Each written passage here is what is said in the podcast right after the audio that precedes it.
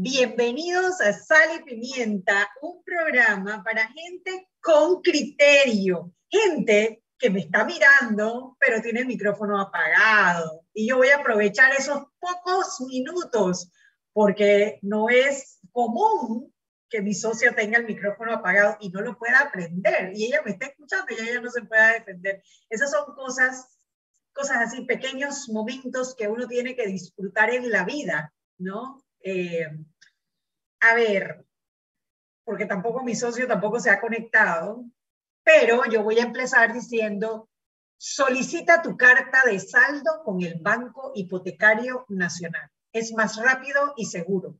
Ingresa a panamadigital.gov.pa y descúbrelo.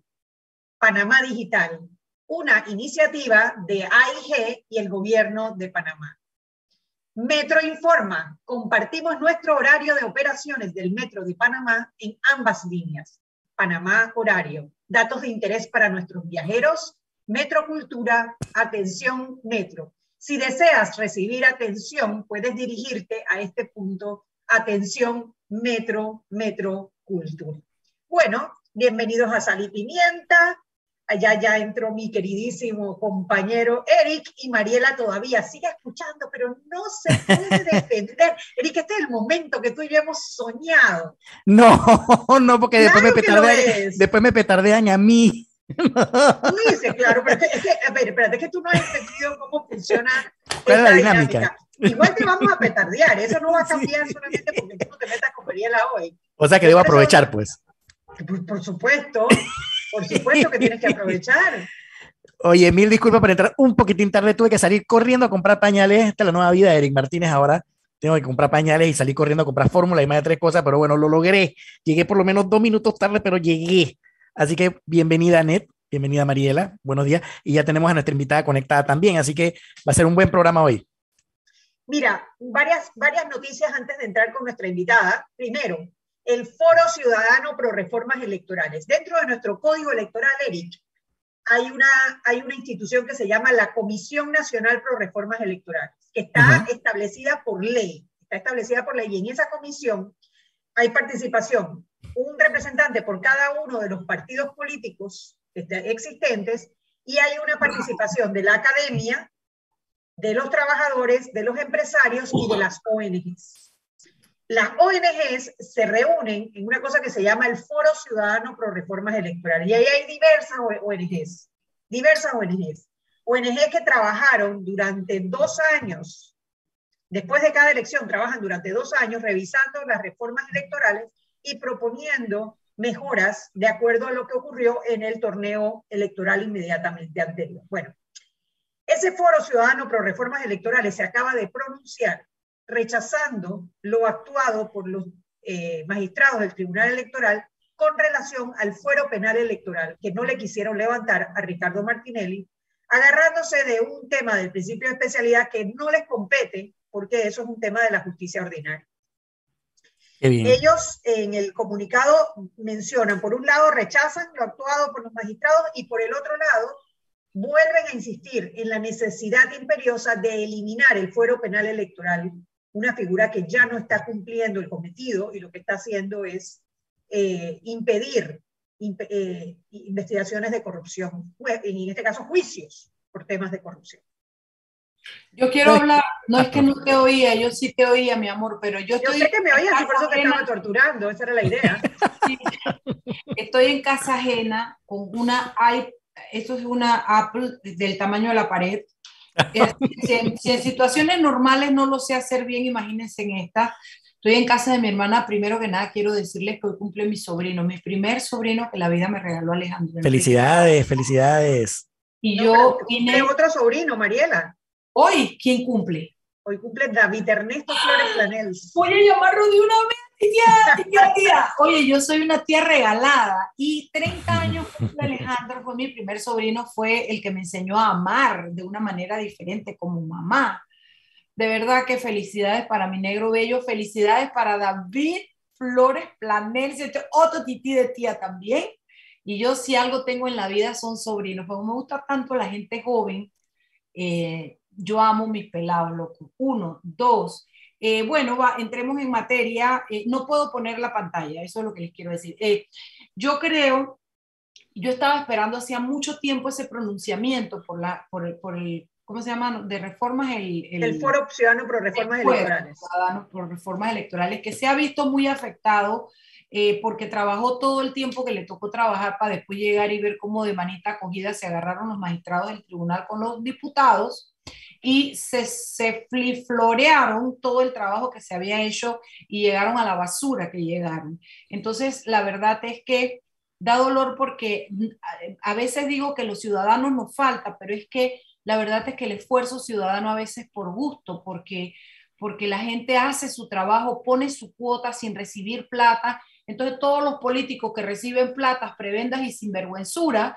son los que terminan tomando las decisiones y haciendo lo que les da la gana y aplastando la voluntad ciudadana y el derecho ciudadano. A mí me parece muy bien que no se pongan bravos conmigo, pero habían demorado bastante en pronunciarse. Y bueno, que yo espero que eh, sí, oye, tú sabes que nuestra, nuestra, nuestra invitada de hoy es parte del, Foro de Reformas Y es parte de la Comisión Nacional de Reformas, fue parte de la Comisión Nacional de, Reformas Electorales en representación del Partido Popular. Estamos hablando de Julia de Santis, a quien invitamos al programa por otro tema que nos va a comentar a partir del siguiente bloque, pero aprovechando que estamos hablando del tema y que ella estuvo durante estos dos años debatiendo, eh, creo que tiene muchísimo que aportar. Bienvenido, Julia. Bienvenida, Julia, Sal y Pimienta. Hola, ¿cómo está? Buenas noches, gracias por la invitación. Hola, Net, hola, Eric, hola, Mariela. Siempre es un gusto estar aquí em, con ustedes y aportar nuestro granito de arena en los temas que en los temas ciudadanos. No, solamente quería cortar un poquito que la que la eh, no es solamente el foro, sino la Comisión de Reforma Electoral que mandó luego que mandó una, un proyecto de ley consensuado, donde la mayor parte de los, los temas se habían consensuado, o sea, recuerden, nosotros nos reunimos en pandemia. Durante un año y medio nos reunimos por Zoom. Se congeló, o sea, en plena pandemia. fue un sacrificio importante. quizás si apagas la cámara, eh, podamos escucharte. Creo que la que se congeló fue Anet. La cámara y el micrófono. Sí, Anet, la, la, la, que tiene la señal un poco mal eres tú ahorita, porque Julia está, está bastante bien. Bueno, Ok, eh, entonces, entonces lo que quiero decir es que no solamente pues estamos frustrados ah, lo, lo, lo, la, la, los miembros del, del, Foro Ciudadano, sino los mismos miembros de la comisión. Y que mm, efectivamente, como dice, que los políticos, pero los políticos funcionarios, porque ahí había políticos, en lo cual estaba yo, que yo representaba un partido, que, tu, que, que finalmente logramos un proyecto eh, vale la aclaración, además con el acuerdo con avances, el ¿ah? panameñismo, si no me equivoco, con la, el apoyo del panameñismo. Totalmente, totalmente, así, así mismo. Entonces, como vale aclarar, aclarar, aclarar, eso. Y el otro tema es que, bueno, sí, ahorita mismo eh, yo renuncié al Partido Popular em, y eh, yo soy presidenta de la, del Centro de, de, Iniciativas Ciudadanas, que es parte del foro. Así que también ahora como presidenta soy parte del foro de todas maneras. quedo, siempre quedo metida en el, en el tema. Bueno, es que tú eres inquieta, eres una, ciudadana, eres una, ciudadana, activa e inquieta haciendo cosas por tu país, así que sea con un sombrero o con el otro, estás siempre en la, en la palestra pública, ¿no? Así vale, vale, vale la, la aclaración, sí. La, el... Pero bueno, hablando de renuncias, eh, hoy también renunció Leonor Calderón al Partido Revolucionario Democrático en una carta enviada a Pedro Miguel González, donde habla del desgaste de la figura del partido y en el que presenta su renuncia. 40 años de militancia, 40 años de trabajo bien hecho, porque si hay una buena PRD, se llama Leonor Calderón, que nos ha representado como mujer, como panameña en diferentes foros nacionales e internacionales y dio la cara por el PRD en puestos como ministra de, ahora se llama, ¿cómo se llama la ministra esta? Que antes era el gato, el perro, la familia, la mujer y el niño. El Mides. El Mides. Castillo. sí, eh, eh, Leonor fue ministra, lo hizo muy bien. Leonor siempre es una mujer como muy didáctica, ¿no? Muy, muy estructurada, muy by the book en algunas cosas, porque ella es una mujer recta, pues. Oye, y cuando yo veo la renuncia de Leonor Calderón, dije, ay, éramos mucho y se parió la abuela porque este tipo de figuras son las que le dejan algún sustento al partido porque tiene gente buena el PRD. No lo voy a negar, aunque mi socia se la pase diciendo que yo soy PRD y ella. Pero por eso tiene gente buena. Tú, yo te cuento entre la gente buena. Y tú también, y tú también, amiga. Y, pero, pero de verdad que para ellos debe ser una tremenda pérdida, Leonor, y, y, sobre todo porque es una pérdida pública. Y la gente que sabe quién es Leonor Calderón y lee esa renuncia se da cuenta de que ya no, nosotros los de entonces ya no somos los mismos, dice la poesía. ¿Qué más, sí. Bueno, y es que seguimos en la línea de las renuncias. Renunció también Harley Mitchell. El, el, él, es, él, él, era el asesor legal, el principal asesor legal en presidencia. Renunció. No hay, no, o sea, no, no ha sido pública las razones de su renuncia, cosa que levanta muchísima especulación porque en este momento hay cuatro proyectos de ley en el escritorio de Laurentino Cortizo para decidir si sanciona o veta. Y esos proyectos son importantes, bueno, para mí, en mi caso, en mi opinión, para vetarlos, ¿no? Los Uno de ellos, el tema de la reelección en la UNACHI de Telvina de Monagas. Otro, el, reordenamiento, la ley marco de los patronatos, que elimina, que bueno, tuvimos aquí un programa especial sobre eso, que elimina la participación específica de los clubes cívicos en los patronatos para darle la potestad al Ejecutivo de que nombre esos puestos.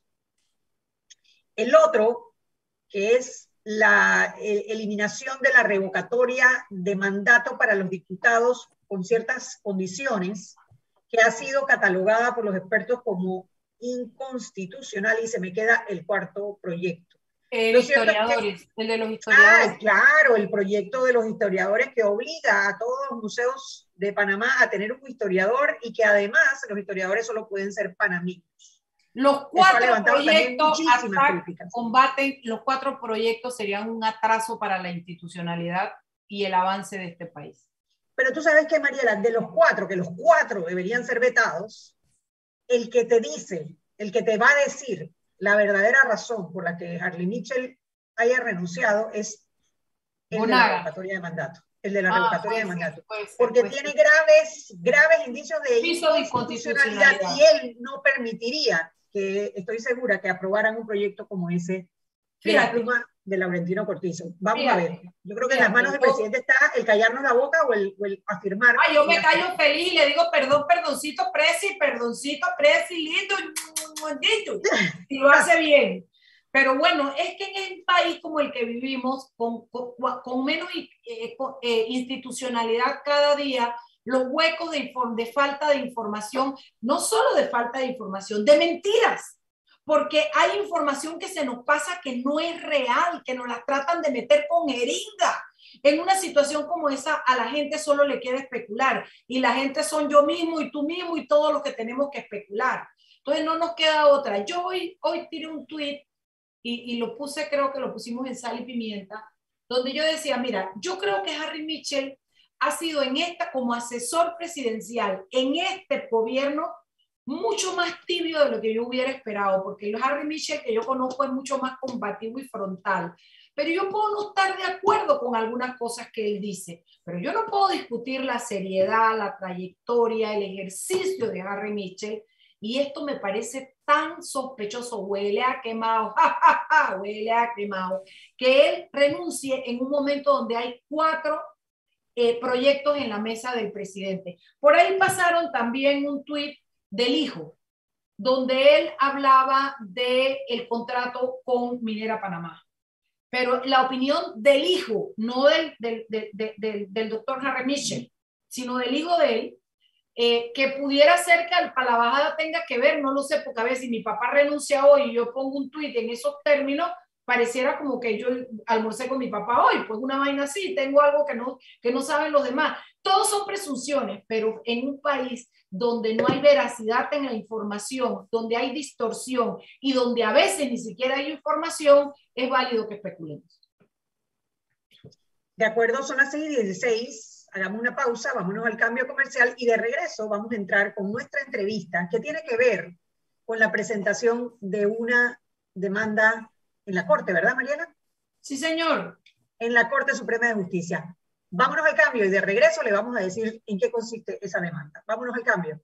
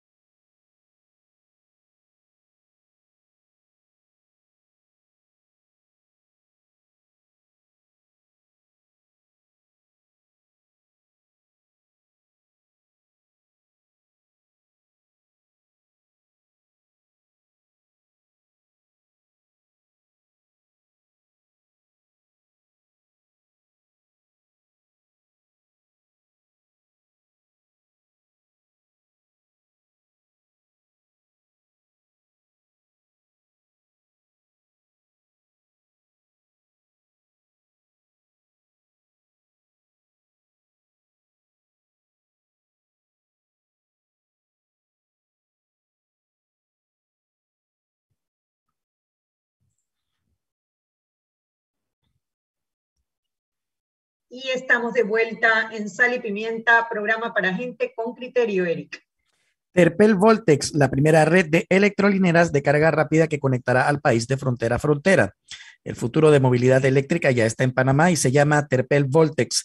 Tener un auto eléctrico en Panamá ahora sí es una realidad con nuestra red de estaciones de carga rápida. Terpel Voltex, electrolineras en tu camino. Adelante, Net.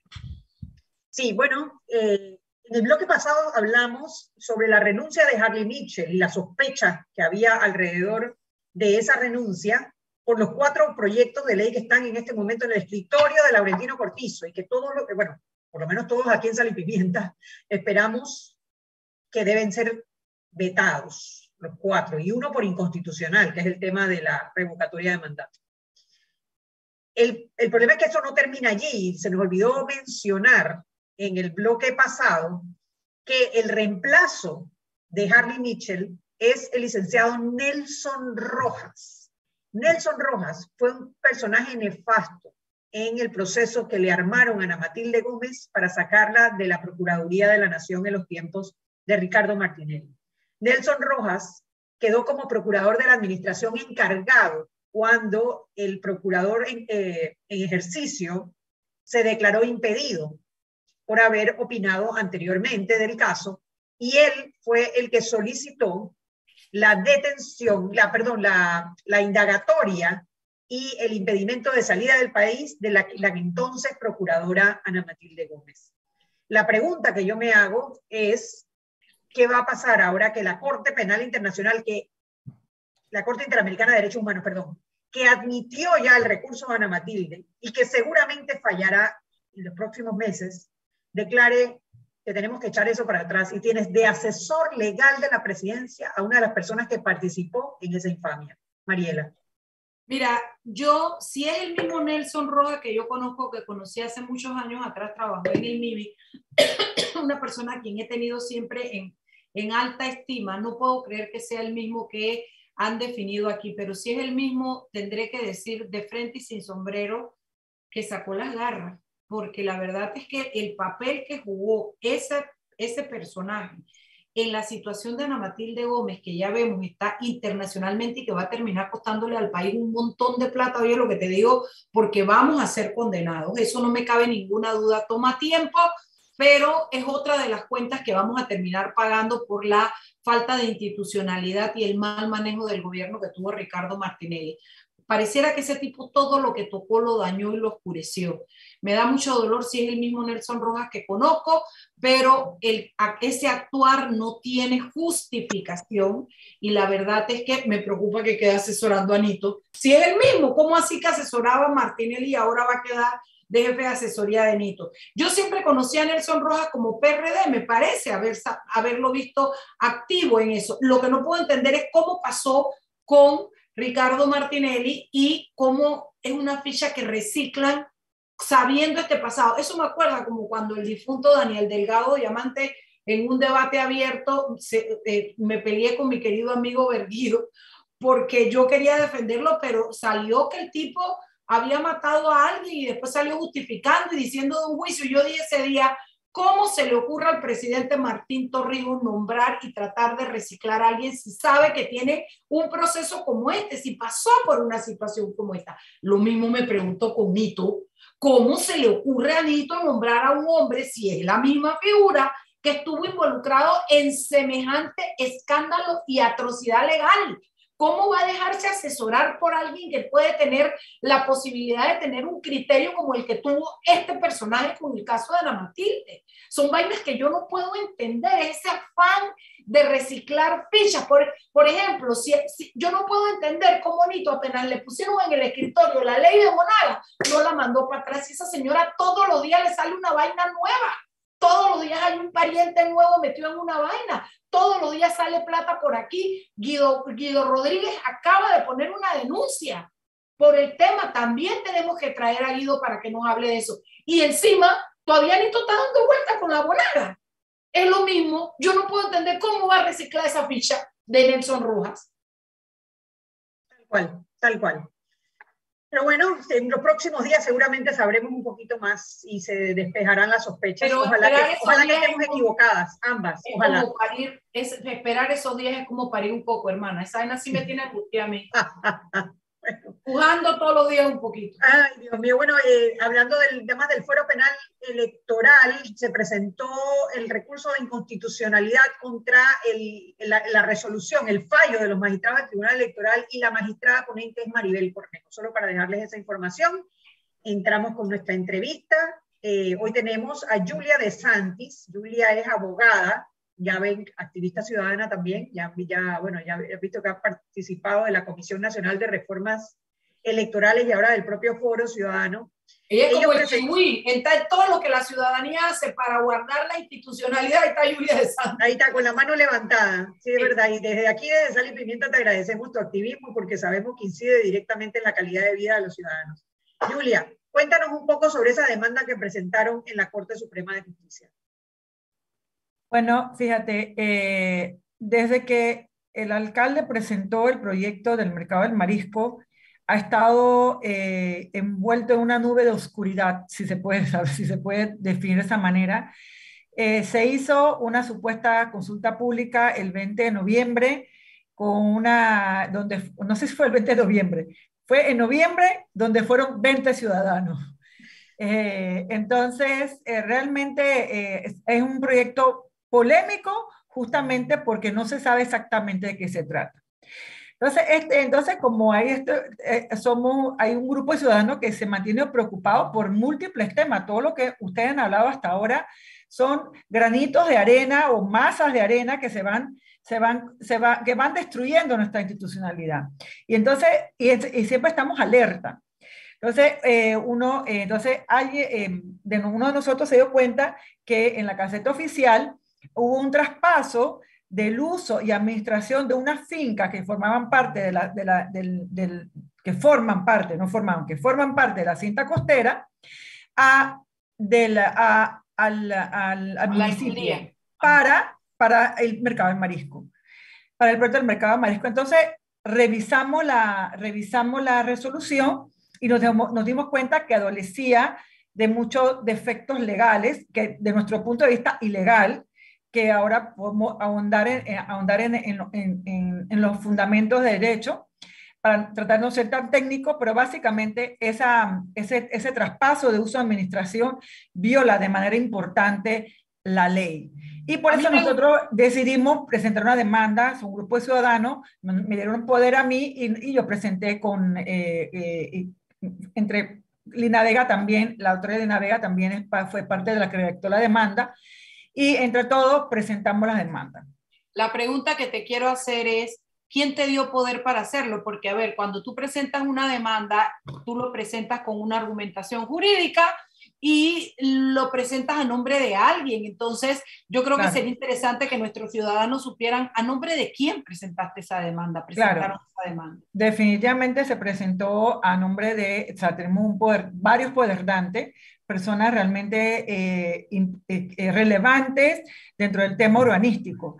Raiza Banfi, que fue vicealcaldesa, Luis Alfaro, que es un, eh, un arquitecto que además ha, ha estado eh, haciendo bastante, eh, ¿cómo se llama?, en, en docencia sobre el tema urbanístico en la ciudad de Panamá.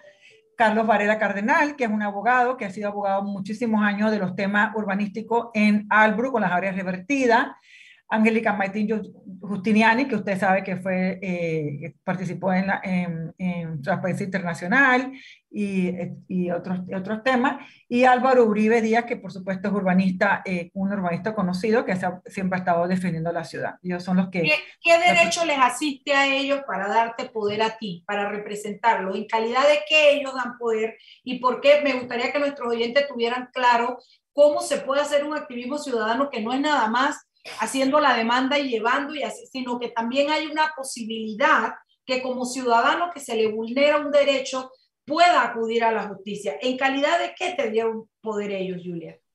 En calidad de ciudadanos. Lo que pasa es que eh, la, eh, cualquier persona que crea que hay una, que una norma vulnera una ley, puede presentar, dándolo, dándolo poder, poder a un abogado, obviamente, para que realice la parte técnica, eh, por un abogado para que lo presente ante la sala tercera y haga la revisión eh, jurídica eh, de argumentos para verificar si no, si, no es si es nula o no es nula, o sea, si viola o no viola la ley.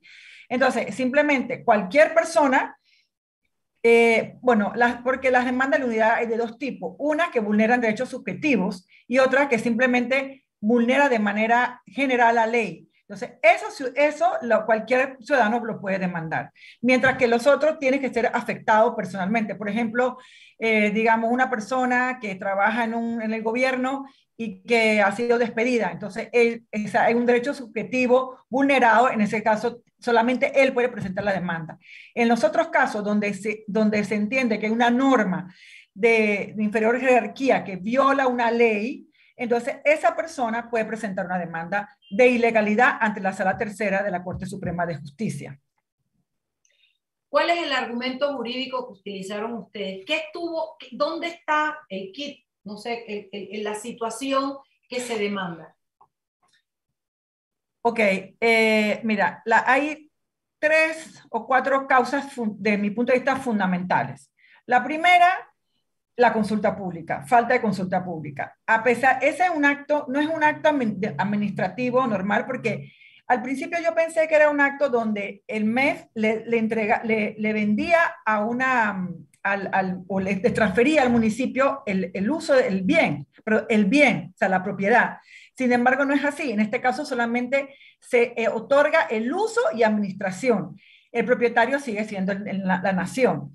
Entonces, ese, ese y, es para un proyecto del mercado del marisco. Entonces, ¿qué sucede? Ese proyecto vulnera derecho colectivo, que es el derecho a, eh, qué sé yo, el espacio público, por ejemplo, que ya ha sido reconocido por la Corte que es un derecho colectivo y por lo tanto sujeto a, una, a un control judicial o, eh, de, la, de la Corte. Entonces, dado lo anterior, cualquier acto que, que donde hay derechos colectivos involucrados la, las entidades públicas deben hacer una consulta pública. Ha habido múltiples jurisprudencias en la Corte, en ese sentido ha sido constante la Corte que cuando falta la consulta pública se declare ilegal la resolución. De ese punto de vista, digamos, el es la parte más, más, más importante o más em, que más la Corte se ha pronunciado a favor. Luego también nos encontramos una falta de competencia del MES para hacer el traspaso porque del uso, porque el, eh, el, Código Fiscal y todas las leyes establece que el MEF tiene la administración de los bienes públicos que no están bajo su administración. Pero este bien en particular, que es la cinta costera, está bajo administración del MOB. Hay una resolución que determina que está bajo administración del MOB y determina los usos. Entonces, y entre los usos no está el mercado del marisco. Esta es la tercera violación, porque le cambia el uso sin la autorización para ella, violando ese decreto. Y, eh, y, otro, y, y, el, y, el, cuarto punto, digamos que, el, eh, eh, que también es relevante, es que la ley de, de, ordenamiento territorial establece que es, es deber del Estado velar por la integridad del espacio público. Al romper un parque, porque lo que pasa es que los, los, los, los que están escuchando, quiero, quiero que que conoce, me imagino que todo el mundo conoce la cinta costera, ¿dónde va a estar? ¿Dónde está? ¿En qué parte de la cinta costera está esto que estoy? Estas son tres fincas que le estoy hablando. Donde está el parque, al final de la, al, final de la cinta, casi al final de la cinta costera, segunda parte, cerca del mercado de marisco, hay un parque que se llama Minerador Pacífico. Ahí se hacen montones de actividades, hay unas canchas de tenis, unas canchas para, eh, para hacer ejercicio, eh, hay, una, hay un mirador muy, muy bonito, hay una, unas escaleritas que en el verano las prende, hay una fuente donde los niños juegan, hay zonas de juego, bueno, toda esa parte es la que se va. Entonces está, eh, y, y para construir un supuesto mercado de marisco con además con, em, porque es, según, tengo según lo, lo, poquito que hemos podido saber, hay, eh, hay parte, parte del proyecto son hacer locales comerciales. Por lo tanto, al hacer un local comercial, está rompiendo el espacio público porque ya no tiene esa área de entretenimiento que era maravillosa, lo está rompiendo para poder ir un centro comercial. ¿Me explico? O unos locales comerciales y el mercado del marisco. Así que eh, digamos que no se está velando por la integridad del espacio público, que es deber del Estado hacerlo. Así que esos son las cuatro, eh, cuatro argumentos jurídicos que nosotros encontramos que viola de manera importante em, el traspaso del uso de administración de esas tres fincas, de, de, lo que se llama Parque Urbano Lineal Cinta Costera. Vamos a hacer una pequeña pausa, Julia, y al regreso hablemos un poquito sobre qué sigue ahora y, y, y, y hablemos sobre escenarios de, de, lo que puede ocurrir con esta demanda. Vamos al cambio de regreso. ¿Sabe también sobre qué, Chuy? Hablemos sobre lo que significa ese parque, porque ese parque no es cualquier parque, ese parque tiene como diseñador a, una, a, a, a un arquitecto sumamente laureado y es como decirte que el Guggenheim lo hizo eh, ¿cómo se llamaba el, el, arquitecto este? ¿Cómo se llama Julia? Que tú te lo sabes. Ay, no, mi hijita, me, sí, yo sé, pero se me fue la... Eh, ahora en el cambio venimos con el nombre Vamos. del arquitecto. Vámonos al cambio y de regreso. Frank, Frank Gehry. Frank Gehry. Y después vino Frank Gehry y nos, nos diseñó el biomuseo. Esa, Ay, eso de tener un nombre... Mariela, vámonos al cambio. Ah, sí, sí, perdón, perdón, debía haberlo dicho está, después. Está bueno, está bueno, está bueno el chiche. Vámonos, vámonos, vámonos.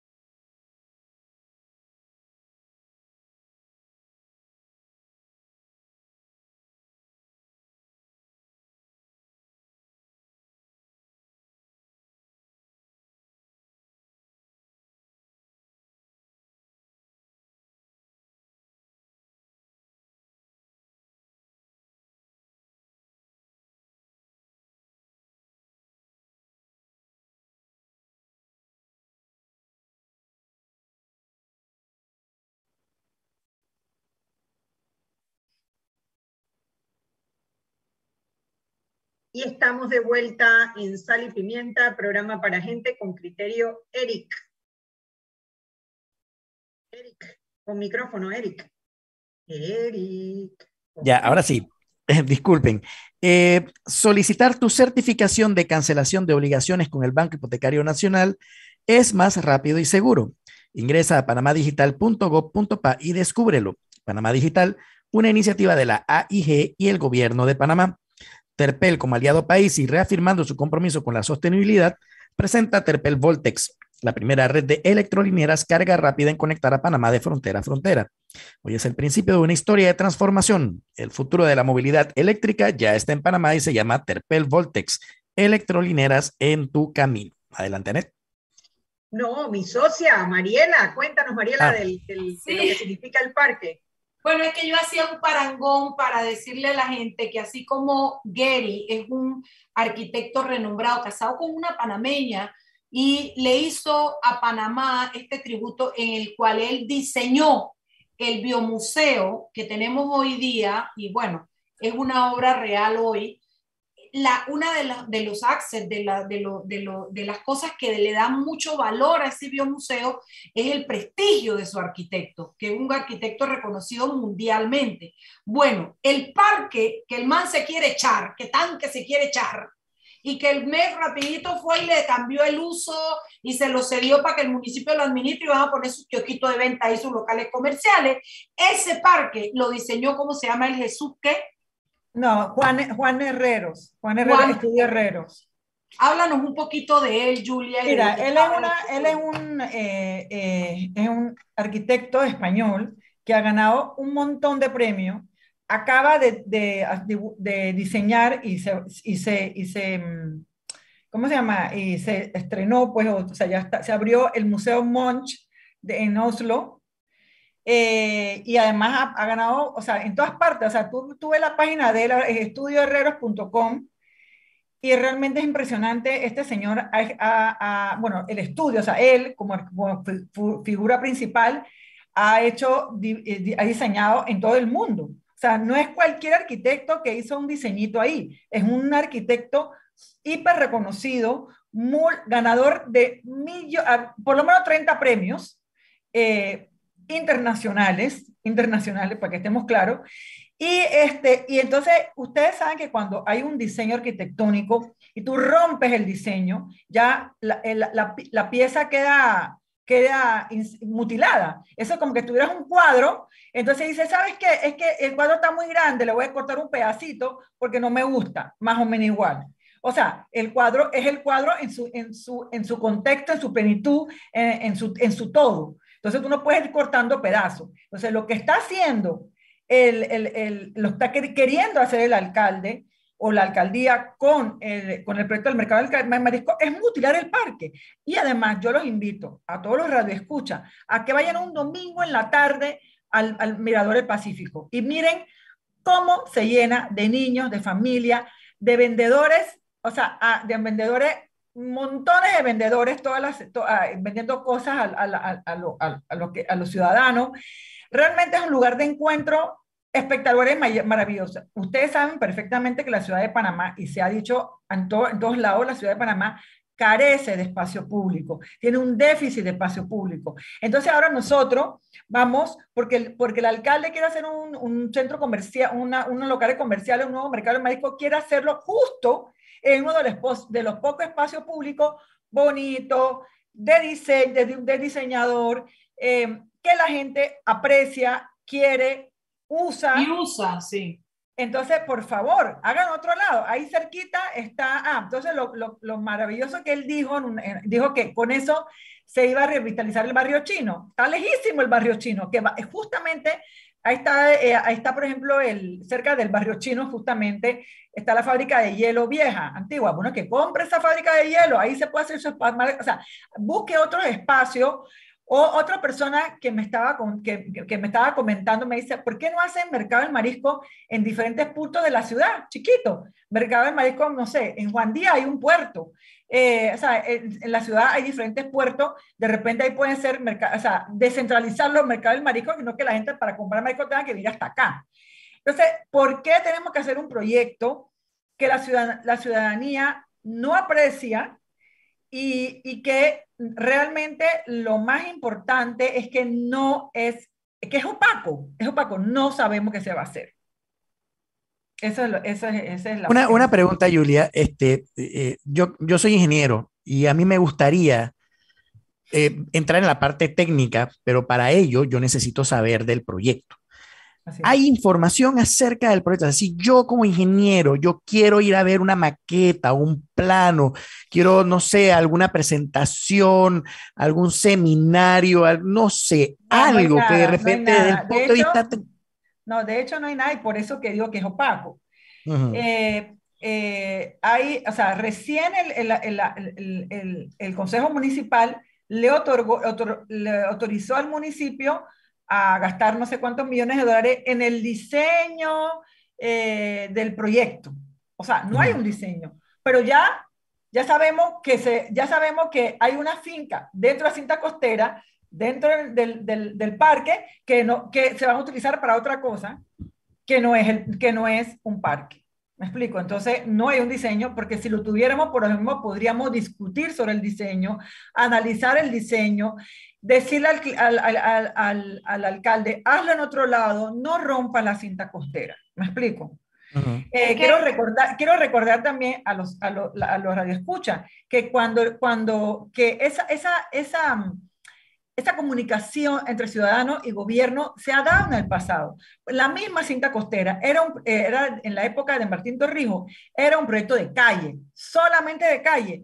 La Alianza Pro Ciudad, en la cual yo estaba metida también, pero es como yo estoy metida yo, eh, empezó a protestar, a protestar, y entonces gracias a la Alianza Pro Ciudad se, eh, se diseñó la cinta costera.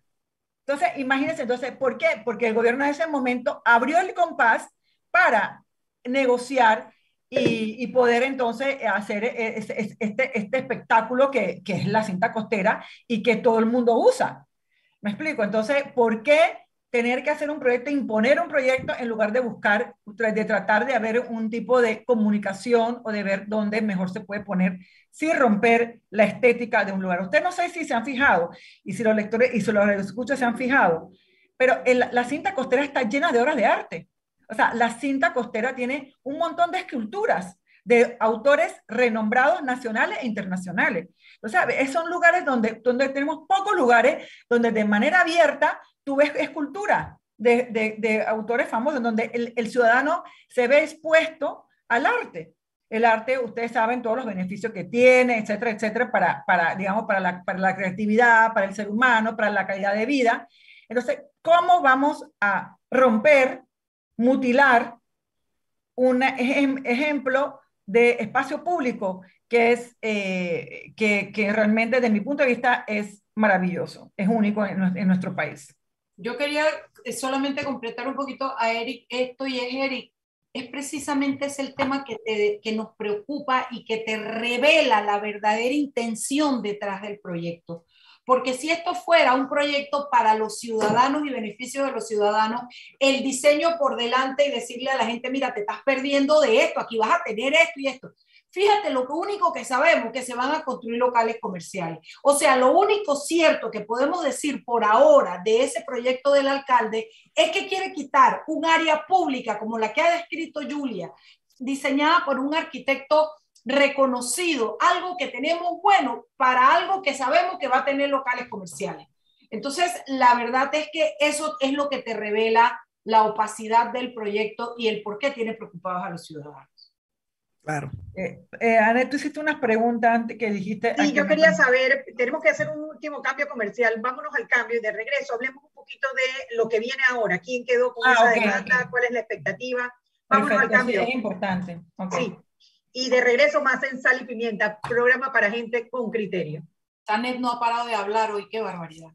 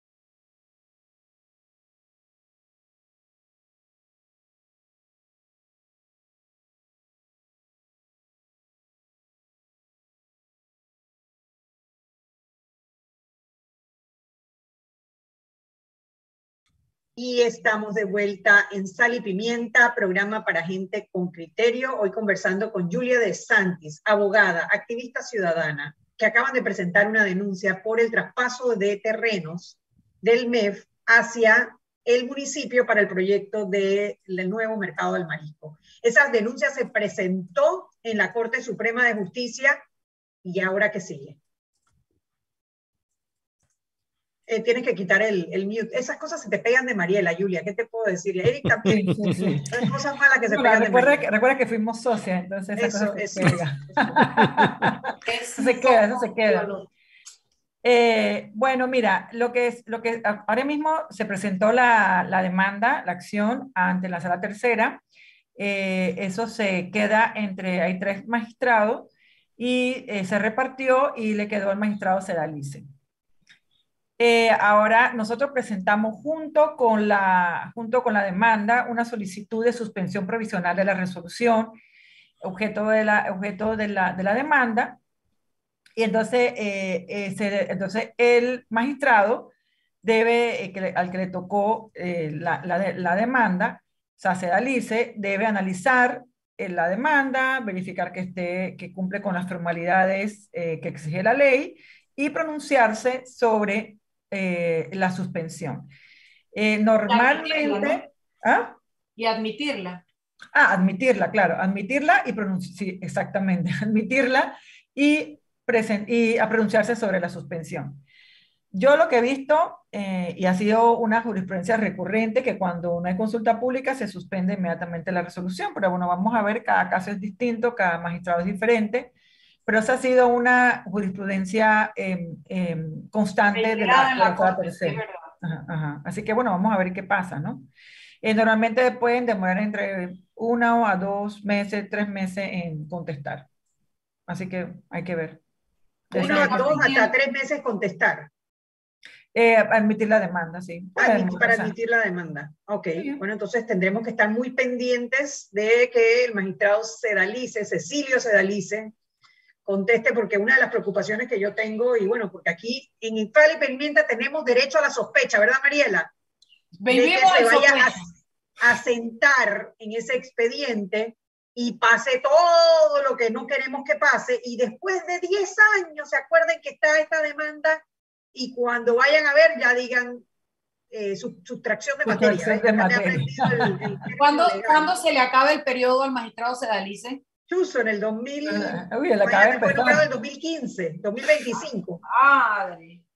Todavía, digamos que falta. Sí. le falta Pero bastante. Yo pensé que acaba de empezar, pero ya tiene su añito. No, ya tiene, ya ha hecho su dañito, sí. Bueno, hay que, hay que darle espacio y esperar a ver. La verdad es que Sedalice ha hecho cosas perras, pésimas en la corte, pero por ahí de vez en cuando mete su, su hit.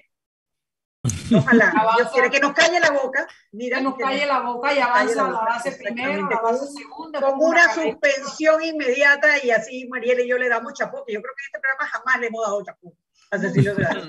Jamás. O lo contrario. Boca, Sedalice. Pero bueno, gracias Ay, Julia. Eh, bueno, tú eres parte del programa, así que te puedes quedar para esta parte. Nosotros al final de cada programa hacemos una conclusión asignándole responsabilidad a alguien, diciendo quién sí. paga la cuenta. Y generalmente Mariela le toca decir quién paga estoy, la cuenta. Estoy, estoy. Como no ha hablado hoy, porque ella no ha hablado y no la hemos dejado hablar, eh, vamos a ver, Mariela, ¿quién paga la cuenta?